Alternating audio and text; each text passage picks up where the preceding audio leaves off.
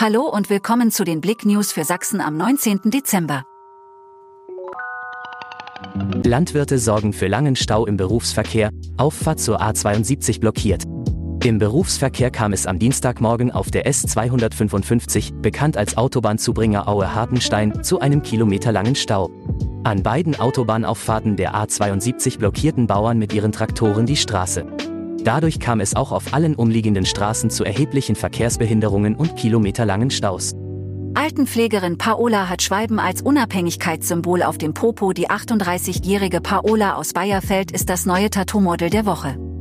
Im Blick-Interview erzählt sie uns, welche tiefen Bedeutungen die Motive unter ihrer Haut haben.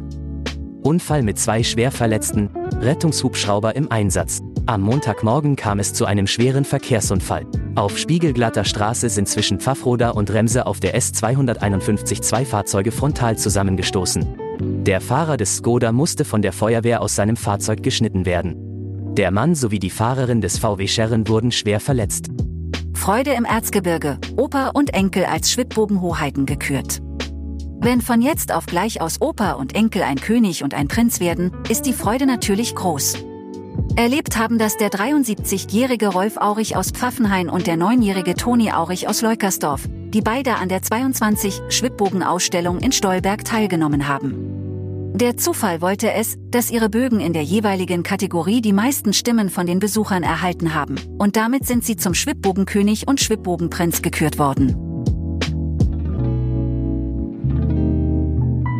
Danke fürs Zuhören. Mehr Themen auf blick.de